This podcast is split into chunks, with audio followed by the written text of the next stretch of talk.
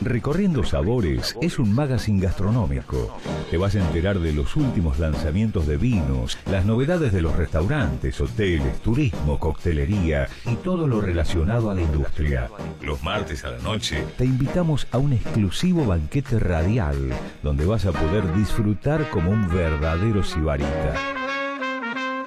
Vas a viajar a través de los aromas, sabores y texturas. Con Jackie Hapkin despertarás tus sentidos en Radio Porteña 89.7 Recorriendo Sabores.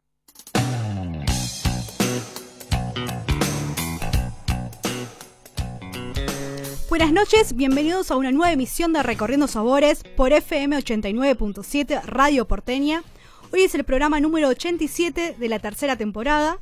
Tenemos una temperatura actual de 10 grados en la ciudad de Buenos Aires y tenemos un gran programa en el día de hoy. Voy a estar entrevistando al chef Diego Jaquet desde Londres y en el segundo bloque viajamos hasta la provincia de Mendoza, donde voy a estar conversando con el enólogo Gonzalo Mazota. Los docentes eh, se pueden comunicar y dejar su mensaje al teléfono de la radio al 11 69 13 47 18 también pueden participar del sorteo donde pueden ganar tres vinos de la bodega. Uno de la bodega Valle de la Puerta, uno de la bodega Budeguer y otro de la bodega Los Coros. Pueden comunicarse a este número o si no, arroba recorriendo sabores y dejar su mensaje. Bueno, les recuerdo que pueden sintonizar la FM 89.7. Otra opción es descargar la app de la radio desde el Play Store, App Store o si no desde la web www.radioporteña.com.ar y sintonizarnos desde cualquier ciudad o cualquier país que estés. Así que bueno, nuestras redes sociales, en Instagram, como les había dicho, arroba recorriendo sabores y en Facebook nos pueden encontrar también eh, Recorriendo Sabores. Y bueno, mi Instagram es arroba Jackie Hapkin. Recorriendo Sabores, el banquete que se escucha en Radio Porteña 89.7.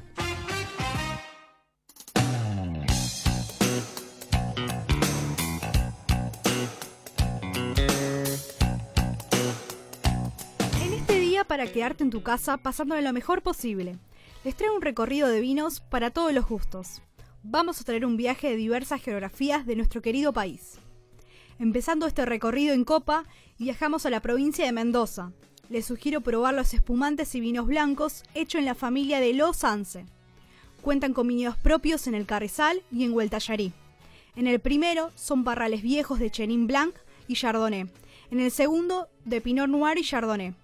Para conocer más de estos espumantes y vinos blancos que marcan tendencia, pueden ingresar en su Instagram arroba lo de los Espumantes y en Facebook los pueden encontrar como Los Sanse. Siguiendo con este recorrido de recomendaciones, nos trasladamos a la región de Agrelo. Les sugiero el portfolio de la bodega Budeguer. La bodega está ubicada en la provincia de Mendoza. El enólogo de este proyecto es Federico Bisotto. Para más información pueden ingresar a www.budeguer.com. En redes sociales las pueden encontrar como arroba bodega Continuamos con este recorrido y nos vamos a la provincia de Neuquén, a San Patricio del Chañar, en la Patagonia Argentina. Te recomiendo probar el portfolio de vinos de Bodega Patriti. Está ubicada a 39 grados de latitud sur, en la parte más alta del Valle de San Patricio del Chañar, a 53 kilómetros de la ciudad de Neuquén. Elaboran vinos de alta calidad y destacada personalidad. Para más información pueden ingresar a www.bodegaspatriti.com.ar o en redes sociales los pueden buscar como arroba bodegapatriti. Siguiendo con este viaje en copa, nos vamos a la provincia de La Rioja, al Valle de Famatina. Te recomiendo la bodega Valle de la Puerta, donde producen vinos de excelente calidad. En Chilecito, específicamente en el Valle de Famatina. Un verdadero desafío bajo las condiciones climáticas extremas de la región. Para más información pueden ingresar a www.valledelapuerta.com o en redes sociales los pueden encontrar como arroba bodega Valle de la Puerta.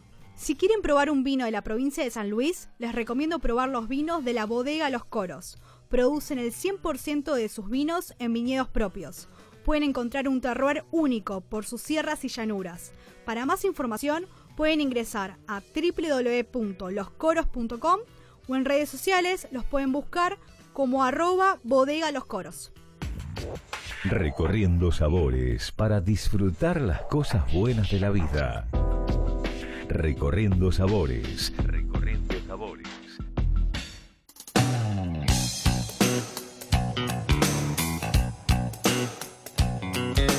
Seguimos acá en Recorriendo Sabores y tengo el placer de estar en comunicación desde Londres con el chef Diego Jaquet del restaurante Zoilo y fundador de Comilona Festival. Bienvenido a Recorriendo Sabores, soy Jackie Hapkin, ¿cómo estás? Hola, ¿qué tal? ¿Cómo están? ¿Se me escucha bien? Sí, sí, perfecto. Bueno, para contarles un poco a los oyentes que están del otro lado, ¿cuál fue tu primer acercamiento a la gastronomía? Porque estuve investigando y te gustaba más el lado de deportes, querías ser futbolista, todo otra faceta, diríamos. Sí, bueno, como todo, como todo chico, o como la mayoría de los chicos en Argentina, eh, con, esa ilusión de querer ser futbolista, ¿no? Bastante similar. Eh, pero bueno, después eh, tuve un accidente en, mis ojos cuando yo tenía 14 años y no pude seguir jugando, lo que no significara que iba a llegar a ningún lado tampoco, ¿no? pero, y bueno, después este, entré a estudiar administración hotelera y y tenía la materia cocina, como, como, cualquier este, carrera de administración hotelera, con Francis Malman en ese momento. Y, así fue como, como por obligación tuve que ir a una cocina y no me fui nunca más, ¿no? ¿Y qué, motivación, digamos, te llevó a iniciar eh, tu propio proyecto que es Zoilo? para que puedas definirlo como ese concepto de identidad, de filosofía. Sí, bueno, yo eh, dejé, dejé Argentina en el año 98, que fui a cocinar al, al Bulli en, España y tuve la suerte después de cocinar en, Nueva York y en Suecia. Eh, y después llegué a Londres, pero en todo ese recorrido evidentemente nunca hice nada que tenía que ver con la cocina argentina. Este, tenía un trabajo muy cómodo, eh, muy bien pago, pero nada de, cocina argentina. En ese momento hacía una cocina más europea. Eh, y, pero te fuiste nutriendo de diferentes culturas. Eh, claro, por... ahí más, más, más metido en lo que es la parte eh, mediterránea, ¿no? De italiana, española. Y después, viniendo a Argentina, poco a poco fui viendo me fui como reencontrando con las cosas, viendo lo que pasaba en otros países de Sudamérica también, y me empezó a... Y también me di cuenta que en Londres faltaba un restaurante de cocina argentina, había parrillas, eh, casas de carne, pero no un restaurante en sí. Y, bueno, decidí dejar toda mi comodidad y, tirarme a la pileta, como quien dice, y, enfocar en... Salir de esa zona de confort, se podría decir. Exactamente, exactamente. Eh, y bueno, la verdad que no me arrepiento, ¿no? Fue un, viaje y sigue siendo un viaje increíble. Te ha ido muy bien en toda tu carrera. ¿Y algún plato que sea el más solicitado de que esté desde sus inicios eh, de Zoilo? Que vos digas, bueno, es el más representativo. Hay, hay, hay, hay, dos o tres platos que no se, que no se pueden sacar, que, que, son, que son clásicos, han pasado varios años y, y no se pueden sacar por ahí. Eh, eh, hay otros platos que, tratamos de recorrer muchos productos, y yo, pero hay tres platos que no se pueden sacar. Eh, es una, la entrada es una proboleta con, miel de orégano y almendras tostadas. Eso, por ejemplo, no, es imposible que lo, que lo saques del menú. después hay otro plato principal, porque acá también lo, yo siempre quería hacer una carne que tenga gusto pero ese gusto viene a, a, un asado, ¿no? Este, y es muy difícil porque obviamente no, no llega carne con hueso, lamentablemente acá a Europa desde Argentina está prohibido.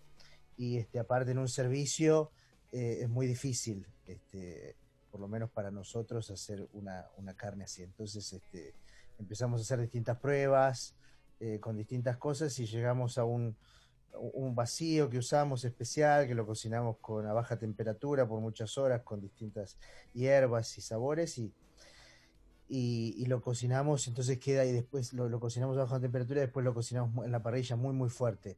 Entonces este, está por dentro está, está bien jugoso, bien rosado y por fuera tiene toda esa costra que podría ser, se asemeja al sabor del asado. Esos son platos que, que, no, no, los podemos sacar del menú, porque si no, la verdad, se enoja mucha gente. Bien, y se podría decir que sos un experto de carnes. ¿Cuál es el proceso, digamos, qué, qué tiempos manejan y técnicas que puedas vos contar a, a, los oyentes? Usamos, usamos todo tipo de técnicas, desde eh, y, vamos cambiando también. Puedo decir que, que hace unos años eh, usamos mucho, mucha baja temperatura, este, eh, en, todas las carnes, porque cocinamos todo, cocinamos carne de vaca, de ternera, eh, eso es lo que tiene Soy, lo que es un restaurante que, trata de representar todos los productos que hay en Argentina, ¿no? Podemos hacer desde pato, faisán, este, cordero, eh, realmente lo que haya. Y después últimamente también hemos dejado un poco este, la, baja temperatura, estamos cocinando más a la parrilla, curando, salando.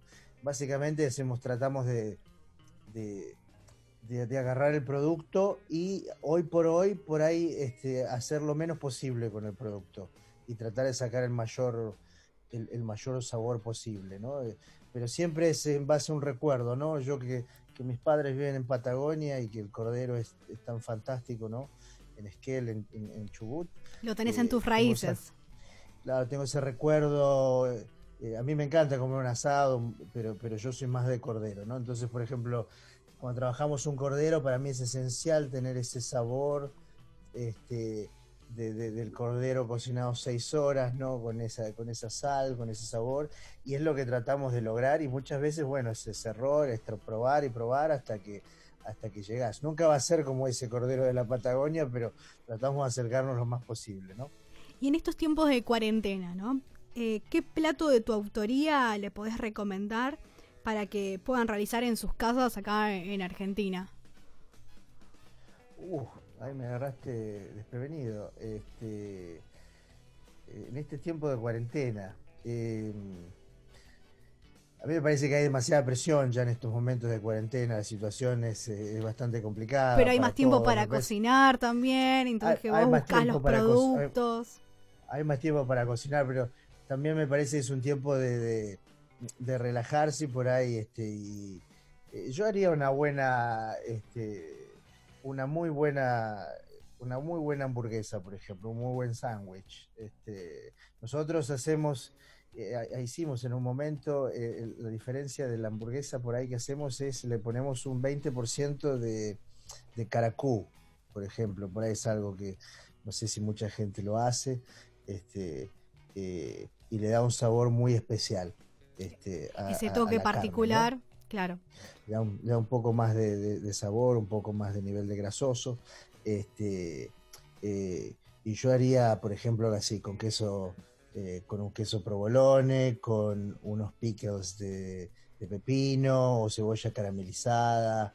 Este, eh, yo haría bien eso. Aparte, eh, tratamos de, estar bastante, yo, yo entreno bastante también, entonces es como mi, un día a la semana, un día permitido y la verdad me comería una muy buena hamburguesa.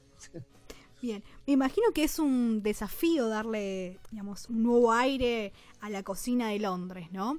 Eh, ¿Vos qué tenés en cuenta, digamos, cómo es el comensal? ¿Es exigente? También recibís varios turistas, digamos, sacando lo de la cuarentena o lo del COVID, ¿no? Pero habitualmente, ¿cómo es ese comensal? Si tendrías que definirlo y, digamos, y pensar, bueno, en, en, los platos, en la rotación también de, de producto.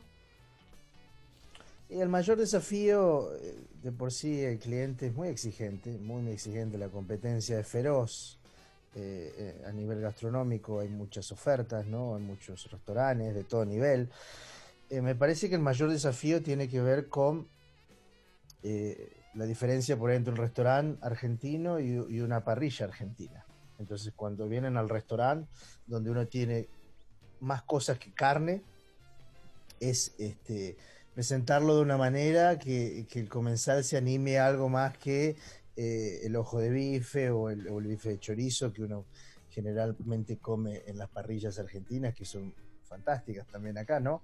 Y en todos lados. Entonces me parece que ese es el desafío, que, se siente, que se anime a probar cangrejo, que se anime a probar eh, verduras, que se anime a probar otro tipo de producto, este, que es muy representativo de Argentina, este, eh, vieiras, pulpos, un montón de, productos de, la costa, y, y que lo asocien también con Argentina, salir por ahí de ese eh, de ese pedazo de carne y del Malbec, que, porque en el vino también, ¿no? Animarse a, probar otras, variedades. Este, otras variedades también, ¿no? Que, son muy, muy, muy buenas y que se está dando mucho, ha avanzado muchísimo lo que es todo el vino en Argentina. Entonces, ese es el desafío, lo que nos apasiona y lo que nos mantiene eh, todos los días pujando y pujando por el restaurante. Y la gente, la gente lo, lo, aprecia, lo aprecia y, y cada vez es mucho más sencillo. Al principio era un poco más difícil, pero bueno, cada vez es mucho más sencillo y nos permite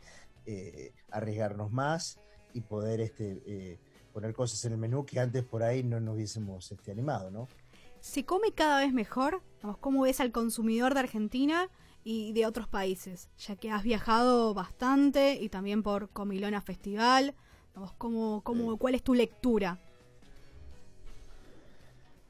Eh, yo creo que hay, este, hay como dos contrapuntos. Me parece que por un lado hay muy poco tiempo, hay muy poco tiempo, cada vez hay muy poco tiempo. Entonces la gente eh, tiende a, consumir más este, en su vida cotidiana, tiende a consumir más productos hechos, sobre todo de supermercados y, ese tipo de cosas. Eh, hay una vorágine muy alta y el tiempo ya es un símbolo de que, cotiza en bolsa prácticamente. Al mismo tiempo también hay una hay, hay otro, otro, otro grupo de una conciencia más grande, de, de, de, una dieta más balanceada, este, eh, de tener este, de comer más, este, más sano, de comer por ahí más verdura, más frutas, este, no tanta, no tanta proteína, no tanta carne, más pescado. O sea que están las dos cosas que conviven este, eh, y me parece que también está mucho en nosotros, en, los cocineros, este, eh, poder darnos cuenta de que se pueden hacer cosas que son este, muy sabrosas, que y ayudar a, no diría educar porque no es una palabra que me gusta, pero sí por ahí aportar nuestro granito de arena para que se pueda comer cada vez mejor, apoyar al productor, este, difundir los productos, que también es una responsabilidad muy grande nuestra, ¿no? y mm, ustedes hacen, digamos, conciencia eh, de, alimenticia, digamos, de su parte. Eh, bueno, y hablando un poco de Comilona Festival, ¿no? Para los que no conocen este proyecto, que está hace bastante, em, si tendrías que definirlo, eh, es una, digamos, cómo es este festival, digamos, qué planes tienen para este año. Sabemos que es complejo y un poco raro por el contexto actual, pero si, digamos, si, se hubiera dado convencionalmente, eh, como todos los años que se venía desarrollando, eh, ya sea para este año o para el año que viene, ¿qué planes tenían ustedes eh, como, como cocineros, algunos sommeliers y demás? Bueno, Comilona es, ante, nada, Comilona es un festival de, cocina argentina, de cocina y vino argentino, nómade, que se da eh, en diferentes partes del mundo. Nació como una necesidad de, unir cocineros argentinos por el mundo con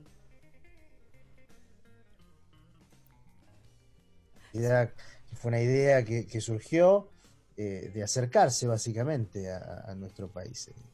El, evento está fundado. Sí, podías repetir un minuto, perdón, eh, porque se había conectado un minuto la conexión desde ¿Qué es Comilona Festival?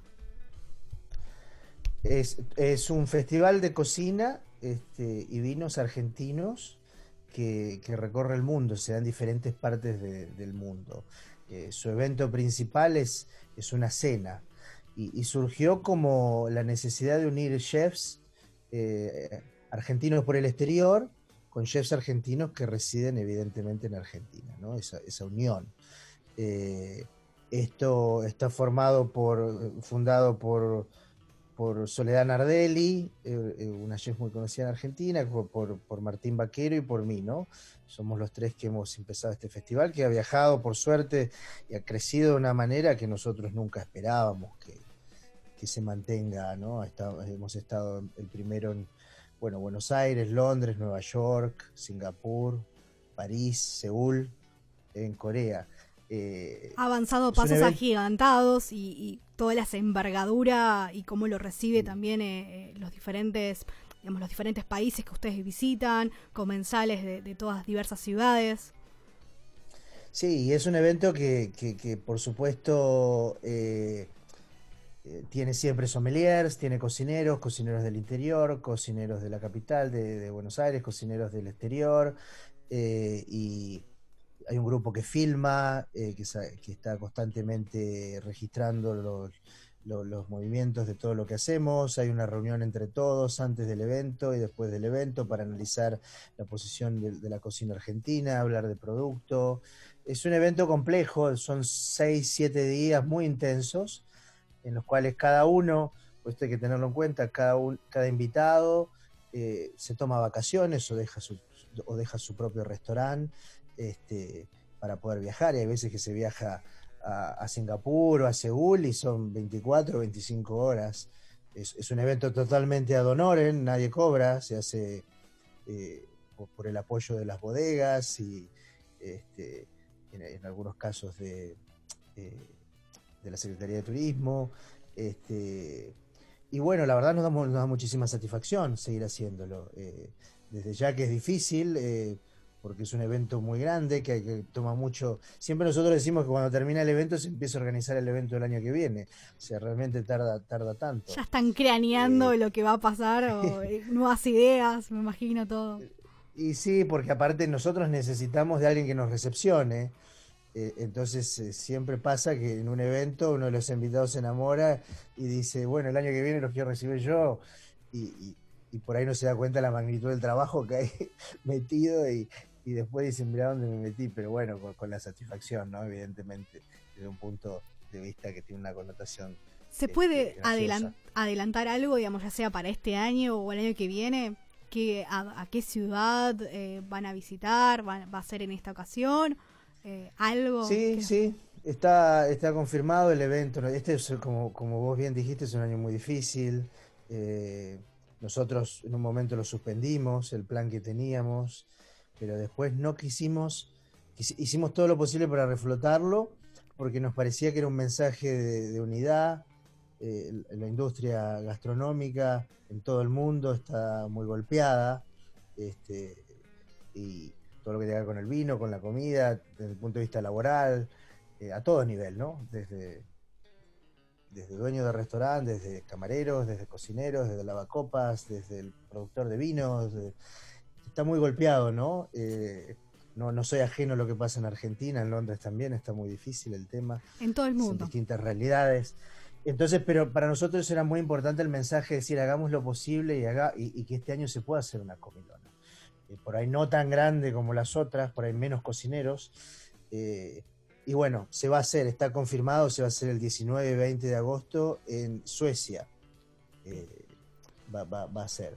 Este, Todavía los cocineros no lo podemos anunciar porque lo estamos confirmando esta semana, pero sí puedo decir que va a haber una comilona en Suecia eh, y estamos muy, muy, muy contentos de que se lleve a cabo. Bueno, los vamos a seguir en las redes sociales. Pero bueno, em, ustedes también tienen una carta de vino eh, en el restaurante en Zoilo, muy importante, de, digamos, podés encontrar una gran variedad de, de, etiquetas. ¿Cómo es esa selección con tu equipo? ¿Cómo es ese trabajo? Ya tenés bastantes vinos argentinos. Sí, Zoilo es un restaurante de 40 lugares, hay que tener en cuenta, es un restaurante muy chico. Eh, nuestra carta es exclusivamente argentina. Tenemos más o menos 120 etiquetas que para un restaurante de 40 lugares eh, fuera de Argentina eh, es muchísimo. pasa simplemente por una determinación de poder mostrar lo mejor que, la vitivinicultura argentina puede ofrecer, es, es, es, la decisión, o sea, que parte desde, lo que yo quiero mostrar y después obviamente eh, la gente de, la sala eh, tiene un compromiso muy grande porque hay que trabajar con muchísimos eh, proveedores, ¿no? Porque acá hay un proveedor que por ahí tiene chacras solamente, hay otro proveedor que tiene solamente finca de cero o, o o, lo que sea, ¿no? Entonces terminamos trabajando, no sé, con, con 20 proveedores. y eso eh, realmente es un, es un compromiso muy grande porque, vuelvo a repetir, somos un restaurante chico y dedicarse de esa manera requiere muchísimo trabajo. Pero sumamente convencidos y feliz, sabemos que es una de las mejores este, eh, cartas en el sentido de la variedad. No, no, Hay una gran diversidad. Mejor que otra. Claro, entonces en ese sentido sabemos y estamos contentos y, y la gente lo, eh, y de calidad. Lo valora muchísimo. Sí, tratamos de, tener pequeños este, productores y, toda la, tanto Patagonia como todo Mendoza, como Salta, todas las regiones. Tratamos de, tener todo lo que, lo que se puede. Estás eh, en Londres, pero viajas, eh, viajas en copa, como decimos, por diferentes regiones vitivinícolas de la Argentina. Y también estamos viendo que lanzaron una tienda online. ¿Querés contar un poco de qué se trata? ¿Qué productos eh, incorporaron? Sí, bueno, eh, como, como, como, todos en esta, en esta pandemia, en esta situación, se, se buscó maneras, hemos buscado maneras de, de, mantenernos activos. Nosotros el primer mes, octubre, no trabajamos, este, porque no sabíamos qué bien iba a pasar, era todo muy nuevo, pero sí a partir de mayo hubo gente que se dedicó a hacer delivery, takeaway y, y, otro tipo de cosas. Otros montaron por ahí un tipo de deli en algunos lugares y nosotros nos preguntamos qué. Y, bueno, nos decidimos hacer eh, como llevar Zoilo a, la casa de la gente. Eh, hicimos unas este, dos cajas para que la gente se prepare y lleve su experiencia Zoilo a su casa. Una es una eh, de steaks, ¿no? De, cortes de carne, que es ojo de bife, con, su, con su sal, su sal marina, su aceite marinado, este, sus hierbas. Este, y la otra caja es ya más una barbecue que tiene unos chorizos este, caseros que hacemos nosotros, tiene dos cortes de carne, este, pero viene, viene con todas las instrucciones de cómo cocinarlo. Y bueno, eso es lo que estamos haciendo, son estas dos cajas, eh, barbecue y steak, que se están vendiendo muchísimo, la verdad el apoyo ha sido fantástico. Eh, y, es una manera de, de, seguir llevando eh, Zoilo mientras estamos cerrados a, estar presente en, la casa ¿no? de la gente. Una excelente iniciativa. ¿Y cuál de tus creaciones son las que te representa? Que vos digas, bueno, tiene tu sello, tu insignia, que digas, es Bio Jacket. ¿De las creaciones de, platos? Sí, de platos, exactamente te digas, bueno, ya sea de ahora actualmente o en el recorrido de, tu de, tu carrera, que vos hayas tenido algún recuerdo de algún plato que te haya marcado. Sí, hay, hay platos que han quedado por ahí, este, qué sé yo, el primer plato que por ahí que recuerdo, cambiamos muchísimo y tratamos siempre de despojarnos de las cosas, ¿no? Eh, como dije antes, esos dos platos que por ahí en el menú por una cuestión más que nada comercial y de cariño están, pero eh, tratamos de despejarnos, pero si hay un plato que recuerdo que por ahí fue el primero que en Europa que, eh, que quedó marcado entre la gente y un poco la prensa, era una, eh, una, una, hace muchos años que hicimos una, una, un pecho de cerdo, una panceta de cerdo caramelizada, con, unos este, langostinos de, patagónicos argentinos, que fue la, primera vez que hicimos con una cosa así y, quedó muy marcado eso, eh, ese plato, y de hecho eh, se copió bastante eh, en su momento. Pero como ya te digo, nos gusta despejarnos, despojarnos de las cosas y, y generar esa, ese desafío. Nosotros otra cosa que hacemos es y que, por ejemplo muchas, todas las parrillas acá no lo hacían cuando abrimos nosotros, no cocinaba, cocinaban muy poco eh, molleja, prácticamente nada. Ustedes fueron los precursores. Y nosotros, sí, yo a mí me, que me encantan las mollejas particularmente, dije, no, hay que tenerlas. Y, fuimos los primeros que, que, por ahí pusimos las mollejas en el menú. La hemos cocinado en muchísimas formas eh, y los italianos les encanta, eran los primeros que venían a comerla del restaurante, me acuerdo. Y eso sí puedo decir que la molleja fue un producto que después eh, eh, empezaron a aparecer otra vez en las parrillas, por suerte, ¿no? Este, que volvió, volvió a tener el lugar que se merecía en, los menús de restaurantes o parrillas argentinas, porque es, un, es un, muy simbólico nuestro, ¿no? Y eso la verdad siempre me puso muy contento.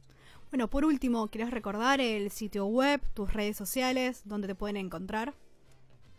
Sí, pueden, este, soylo, bueno, soylo, www.soylo.co, perdón, punto co punto uk, UK, este, y lo mismo, Soylo Londres, eh, Soylo London en, eh, en, en, las redes sociales, en, Instagram y en Facebook, y encantados de, ayudar y, de contestar todas las cosas que podamos estando desde acá, ¿no?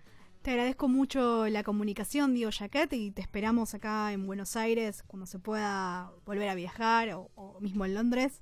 Eh, siempre es bueno conocer y, disfrutar de, tu gastronomía. No, muchas gracias a, vos por el espacio, por la invitación, por poder contar un poco lo que hacemos. Este, y, y, bueno, pronto ojalá, como decís, volver a viajar este, y que todo vuelva a la normalidad y que, todos podamos este, volver a trabajar y estar bien.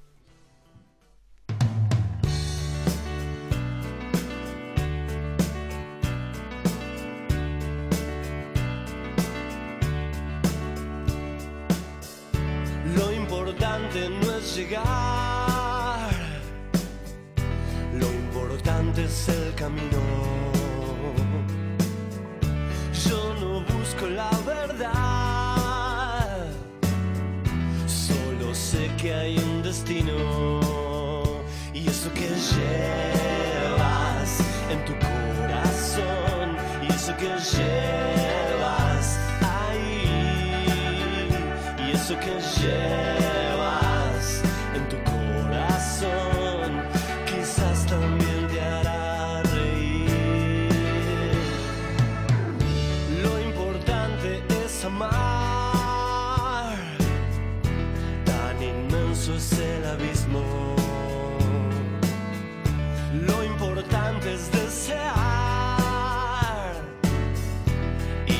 y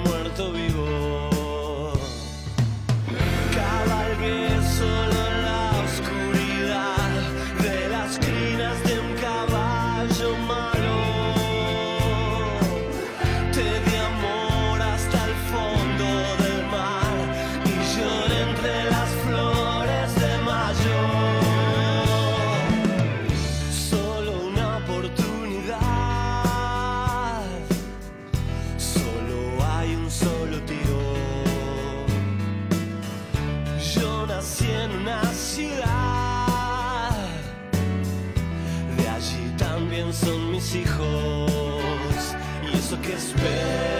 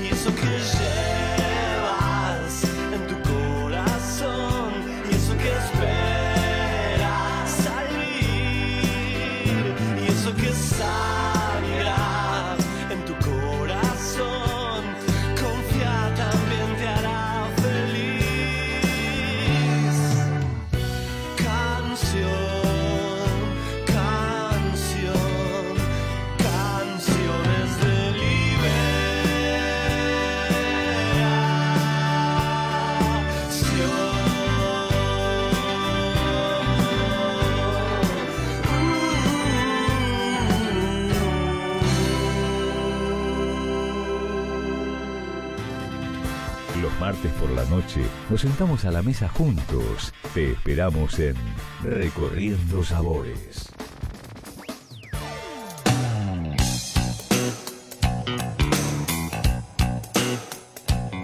Luego del viaje en copa, nos vamos a un viaje de sabores. Seguimos viajando y es tiempo de disfrutar con Tuku Catering. Siempre tenés un plato listo. Llegan envasados al vacío, donde preservan al máximo su frescura. Están elaborados sin conservantes ni aditivos, con materias primas de estación frescas y seleccionadas. Conoce más ingresando en su perfil en arroba tucucatering en Instagram o en la web es www.platoslistos.com.ar. Seguimos este viaje y nos vamos a la Patagonia Argentina con Fumé Taller de Sabores. Es un proyecto familiar de Bariloche, de especies ahumadas, donde prima la calidad y los sabores. Conoce más ingresando en su perfil de Instagram en arroba de Sabores. Continuamos con este recorrido de sabores y les sugiero que prueben las viandas caseras de No Me Comas Lisa, donde fusionan ingredientes y sabores de manera renovada. Lo puedes encontrar en su perfil de Instagram como arroba No Me Comas Lisa. Continuamos con este deleite de sabores y les propongo que prueben las diferentes propuestas que tiene Kukenan Sushi, donde priman los sabores siempre frescos, de excelente calidad y presentación. Conoce más ingresando en su perfil de Instagram en arroba Kukenan Sushi. Continuamos y les recomiendo un proyecto diferente, con Amanda Alimenta, en el cual brindan soluciones sin TAC, ofrecen tostadas riquísimas. Conoce más ingresando en su perfil de Instagram en arroba Amada Alimenta o en su web los podés encontrar como www.amadaalimenta.com.ar. Seguimos este recorrido y nos trasladamos al lago Puelo en el Valle del Medio, Chubut, donde encontramos los dulces de Maceu. Cultivan las frutas orgánicas para elaborar las diferentes variedades de dulces. Conoce más ingresando en su perfil de Instagram en arroba dulces-maceu o en su página web www.maceu.com. Seguimos viajando en este camino de sabores y les sugiero que prueben los alfajores de Elise, donde realizan productos sin azúcar, son gluten free y orgánicos, donde marcan la diferencia con estilo. Conoce más ingresando en su perfil de Instagram en arroba licealfajores. Continuamos con este recorrido y les sugiero que prueben French-medio cookie. Son cookies gourmet caseras con sabores y creatividad única. Conoce más ingresando en su perfil de Instagram en arroba frenchcookie.ar. Continuamos y les recomiendo un proyecto realizado con pasión y dedicación para deleitarse con todos los sentidos. Les recomiendo las diferentes tortas y postres con Andu Bakery. Podemos, pueden buscar su perfil de Instagram en arroba Andu Bakery y las diferentes opciones que tienen para vos. Y luego de este recorrido de recomendaciones, les propongo un buen momento de relax con Shauso Tea. Realizan blends de té en hebras exquisitos, con ingredientes naturales y sin conservantes. Conoce más ingresando en su perfil de Instagram en arroba o en su web los podés encontrar como www.yauso.com.ar. Por otro lado, en Recorriendo Sabores, queremos difundir un proyecto que cuide el planeta.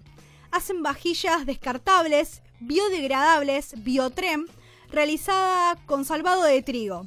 Conoce más ingresando en su perfil de Instagram en arroba ecotonoc o en su web los podés encontrar como www.ecotongroup.com. Recorriendo sabores, el banquete que se escucha en Radio Porteña 89.7.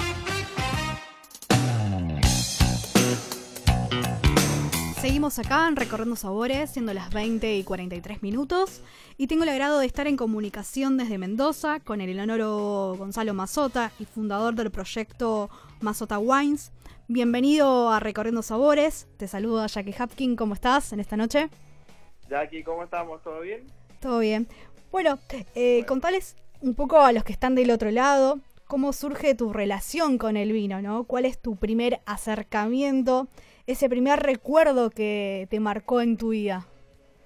Mira, eh, básicamente eso desde chico, bueno, acá, como bien ya está llena de viñedos por todos lados y bueno, desde muy chico con un grupo de amigos siempre íbamos a la montaña o a pasar la mayor cantidad de tiempo que se podía al aire libre y entre eso hacíamos muchos recorridos por, por viñedos de chicos, estoy hablando de, no sé, 9, 10 años que mm, no están como están ahora sumamente cerrados con alambrado, con esto, con aquello, sino que se podía caminar libremente. Así que nos metíamos entre las viñas a jugar, estábamos en la época de, la cosecha ahí mirando siempre y bueno, alguno que otro abuelo de mis amigos siempre se hacía su vino casero y, eh, nos daba a probar cuando éramos chiquitos, no sé, 11, 12 años. Ese fue como un primer recuerdo así de lo que tengo eh, de contacto con el, con el viñedo y con el vino. Para los que no conocen el proyecto de Mazota Wines, ¿no? ¿Cómo definirías los vinos y, su filosofía a la hora de elaboración, el proceso, digamos? Mira, el proyecto nace allá por el 2008, después de venir yo de estar trabajando en una bodega en España, que había podido hacer un vino 100% de autoría argentina, digamos, en esa, en esa bodega española dije, bueno, si hice un vino allá, ¿por qué no voy a hacer un vino acá para mi familia, mis amigos, qué sé yo? Hice, no sé, unas 500 botellas y así arrancó el, proyecto, donde siempre la filosofía que primó era hacer vinos em, que emocionan, ¿sí? Vinos que te transmiten a algo, que te transportan a algo, que te hacen recordar determinada cosa. O sea, un vino que te emociona es un vino que, que lo vas a recordar siempre, porque tenés después vinos que son correctos, prolijos, que están perfectos, pero que, a mí, para mí ver, no tienen esa identidad, ese alma. Entonces la idea en el proyecto mío que trato de transmitir es justamente eso. Juega muy, un rol muy importante eh, el rol de las emociones, el recuerdo que te conmueven. Eh, también hay una cuestión de que hay cepas que no son capaz que no tradicionales en la actualidad, digamos, qué buscas a la hora de elaborar estas cepas no tradicionales, tal vez, y, que también que son vinos premium, que son vinos de muy buena calidad. Sí, sí, sí. Eh, la idea con esos eh, varietales no tradicionales es siempre eh, seguir este, este mismo alineamiento, ¿sí? esta filosofía de esta emoción. Entonces mi idea, por ejemplo, cuando hago algunas otras variedades, es algo que me conecte a algún lugar, ¿sí? O que o algún determinado momento o a determinada gente o algo, o sea, a un todo en realidad. Entonces lo que busco es justamente eso, que determinada variedad, ya sea, todos sabemos que Argentina está compuesta prácticamente en un 90% entre españoles e italianos, ¿no? Descendientes. Entonces en Mendoza pasó eso, que eh, los españoles traían sus variedades, los italianos traían sus variedades, después empieza un poco el auge del Malbec, empieza a tomar mucho mayor envión y muchas de esas variedades que traían los inmigrantes quedan un poco olvidadas, relegadas y se arrancan o se injertan. Bueno, por suerte quedaron varios viñedos antiguos de estas variedades y eso es lo que yo trato de hacer, poner en valor eso, hacer vinos que emocionen con eso, que te van a llevar a ese momento en el inmigrante sufrió un montón para venir, para eh, desarrollar una actividad nueva y bueno, por suerte tuvimos acá en Mendoza esa bendición de que, el, que la vid se adaptó muy bien y que fue una industria que cada vez se desarrolla más, ¿no? Y esta cosecha, sabemos que bueno, fue una cosecha particular por el COVID y demás, ¿no? Pero ¿cómo es en materia vitivinícola? ¿Nos puedes adelantar algo en sentido de los vinos que van a...? la cosecha yo creo que ha terminado sorprendiendo porque ¿Qué pasó? Tuvimos un año muy, muy caluroso durante el ciclo vegetal, sobre todo diciembre, enero y febrero. Los primeros 15 días de febrero fueron sumamente calurosos, acompañando a diciembre, enero. donde todos los días teníamos prácticamente temperaturas cerca a 40 grados, no mucho frío en la noche, la amplitud térmica se achicó, entonces por ahí veíamos que venía muy adelantada la vendimia y después tuvimos unas lluvias fuertes en, en marzo que hicieron también esta esta problemática, viste que ya sobre está sobre los momentos de cosecha, no puedes tratar el viñedo por los tiempos de carencia, eh, bueno, un montón de cosas más técnicas, digamos, del viñedo, que también nos, nos daban todas las pautas que íbamos a tener que usar mucho antes, sumado después a esto que pasó, eh, esto histórico que se está viviendo, que es esta pandemia, donde dijimos, bueno, hay que relegar determinadas cosas porque no se sabe en qué momento se entra en cuarentena total y no podemos dejar la uva colgada de la planta. Entonces también nos tuvimos que apresurar ahí. Pero de todas maneras, eh, tuvimos después casi sobre la cosecha de los vinos tintos unos días que hicieron bastante frío y eso terminó de ayudar a que se frenara un poco esta madurez de azúcar y se disparara un poquito la madurez polifenólica, así que se busca.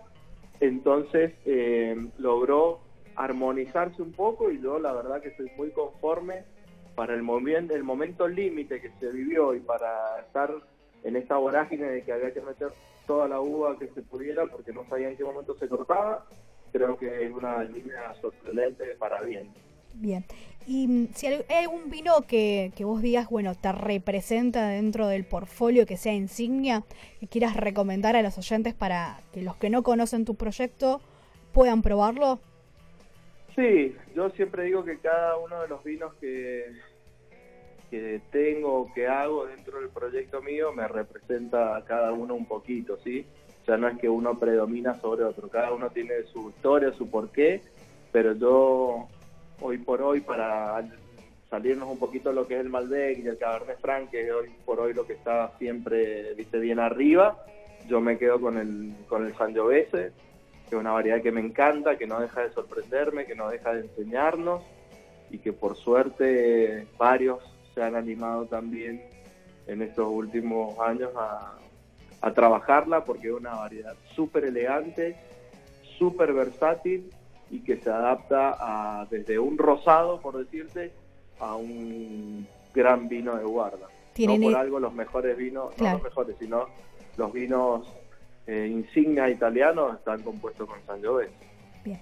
Y bueno, hablando de esas cepas no tradicionales o, del Sangiovese, vos decís que, bueno, más allá del Malbec, que es nuestra bandera, nuestra cepa emblemática, hay que, digamos, deberíamos resaltar e imponer otras, otros varietales de la Argentina. Uno de ellos, como estás diciendo, es el Sangiovese.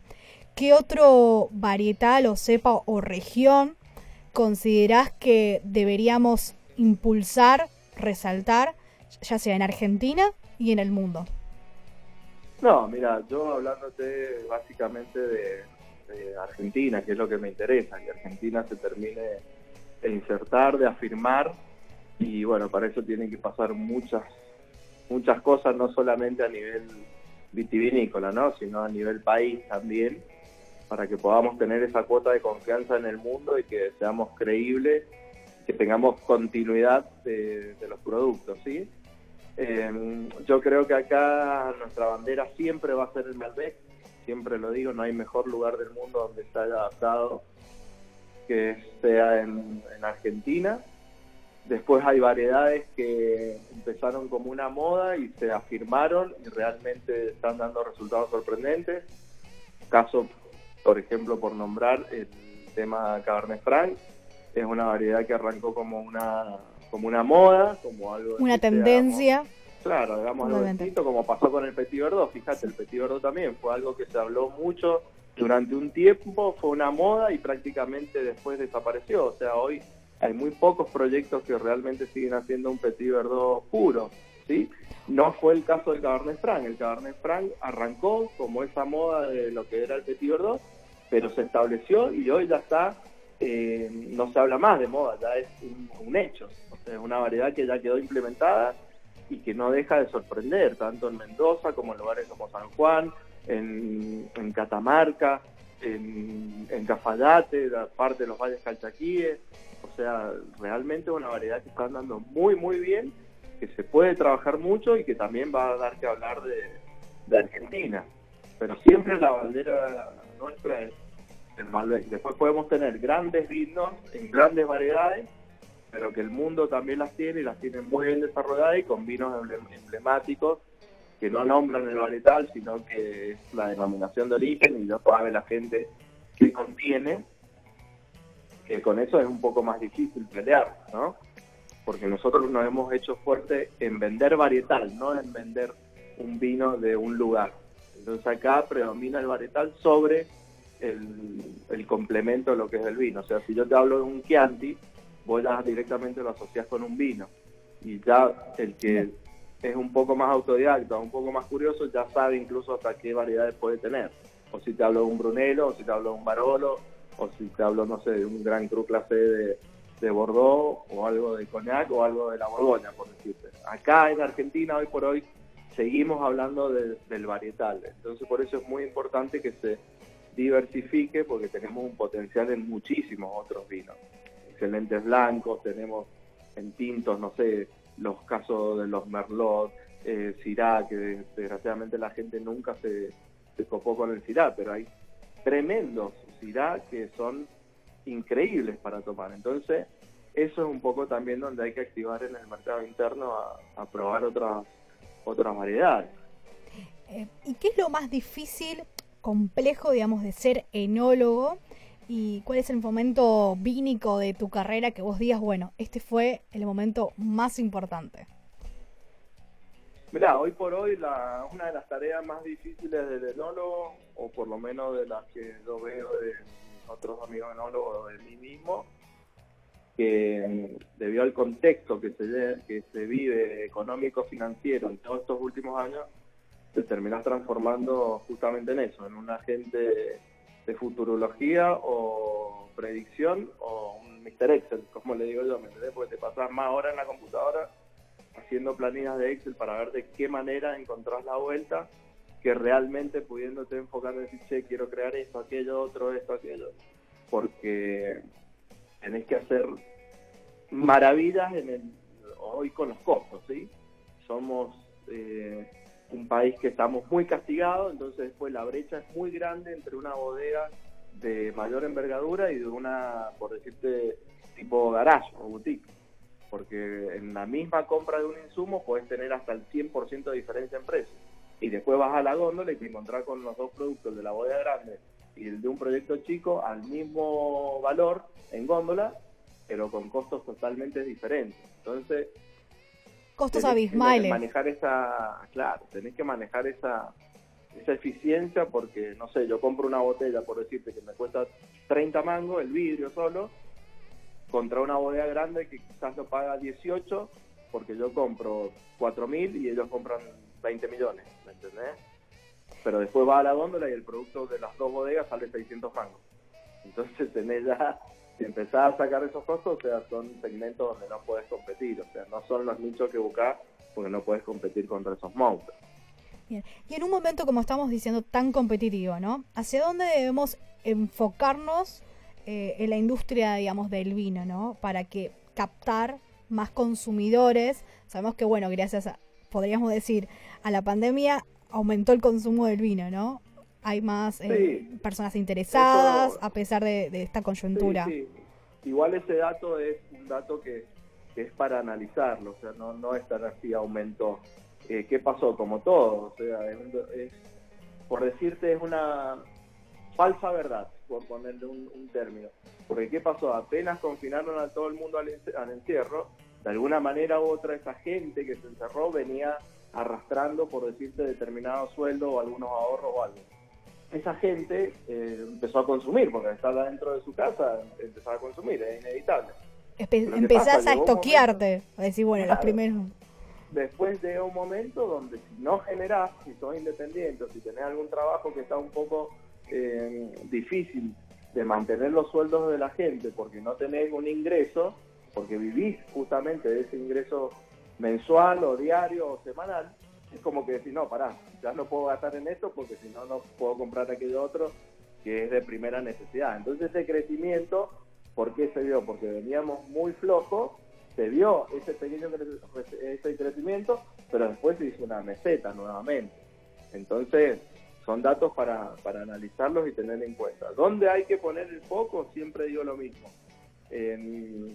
Cada vez entregarle al consumidor un producto de mejor calidad, tratar de mantener los precios acordes, coherentes y sobre todo en el mensaje que se le transmite al, al consumidor, que sea un mensaje sencillo, que sea un mensaje fácil de, de asimilar y después el consumidor que quiere eh, volverse un poquito más eh, avesado, que uno ve que demuestra interés o lo que sea, solo, solo empieza a generar esa curiosidad y se vuelve hasta autodidacta. Entonces, no hay que avasallar al consumidor con un exceso de información desde el principio, porque o con un mensaje muy sofisticado, porque se aleja. Entonces, no, al revés, vamos de menor a mayor. Desde lo simple. démosle de- exacto, desde lo simple, del me gusta, no me gusta, a que su mismo paladar ya empieza a diferenciarse, empieza a ponerse más selectivo y también empieza a darse cuenta que es realmente lo que más le gusta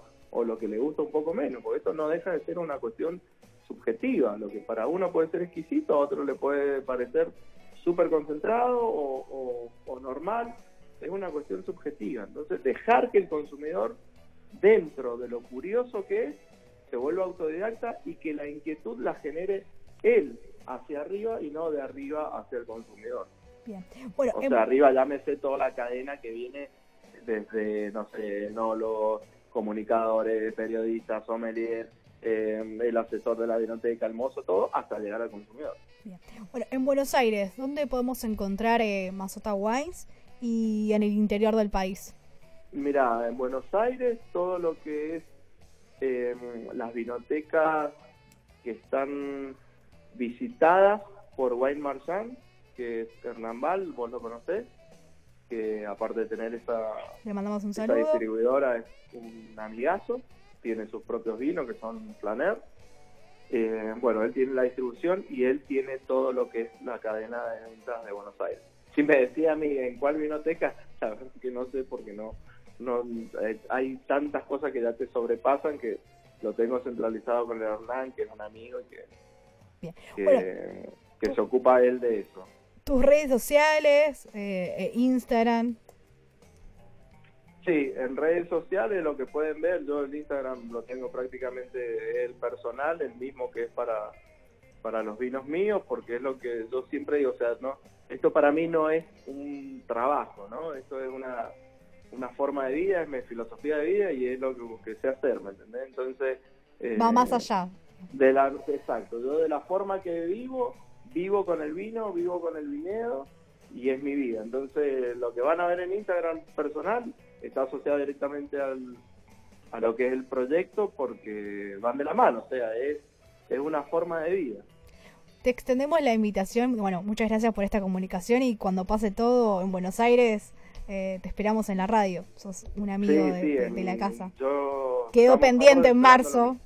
Sí, sí, sí, en marzo quedó pendiente, ya me ha pasado varias veces, por ahí se complica un poco, es más, me quedaba hasta con el pasaje sacado y yendo en el, en el taxi al aeropuerto, un llamado, che, pasó tal cosa, darte la vuelta y perderme el vuelo porque estamos en plena vendimia, ¿me entendés? Y esto es, como siempre les digo, son ciencias naturales, acá dos más dos nunca es cuatro. Entonces hay que estar siempre ahí, viste, al pie del cañón, sobre todo en, las, en los momentos críticos que el pico de todo es de febrero a fin de mayo, ¿sí? que es todo lo que dura la, la elaboración. Te agradecemos mucho la comunicación, Gonzalo. Muchas gracias Bueno, por estar acá en Recorriendo Sabores. Un placer como siempre y nos veremos lo más pronto que se pueda, si Dios quiere. Salud. Un beso enorme. Chao. Recorriendo Sabores, el banquete que se escucha en Radio Porteña 89.7.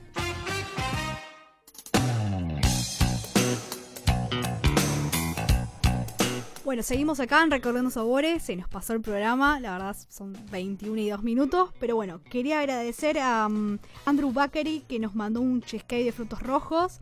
Que en esta ocasión lo combiné con un espumante de los Sanse Espumante. Que es un extra brut, un pinot noir. La verdad que quería muy, muy bien, digamos, la conjunción entre ambos. Está, está muy buena.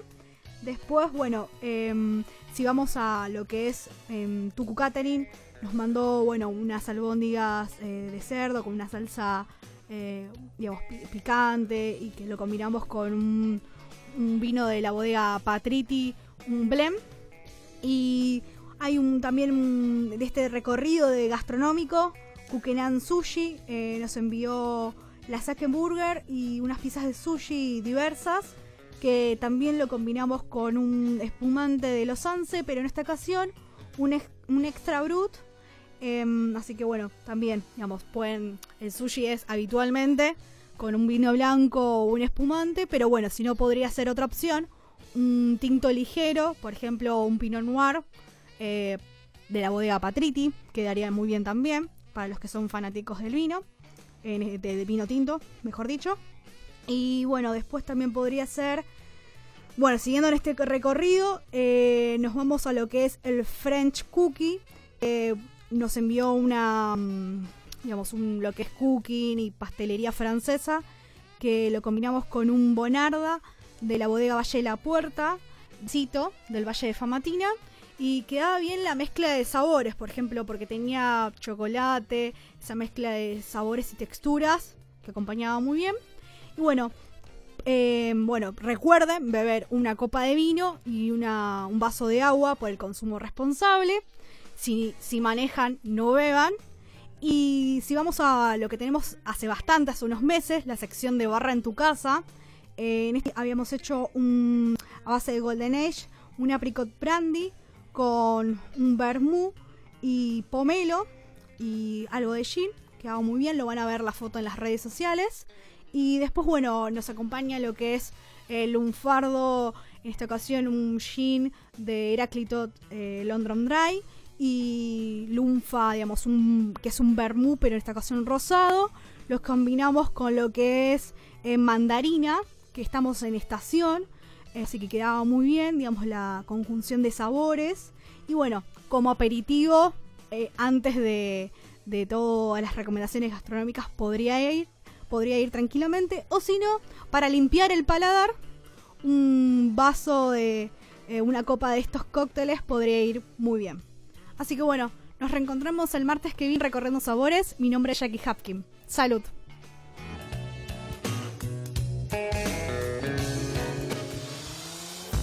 Intentando recrear con la música imágenes que quedarán en tu mente. y 867-7700 o a través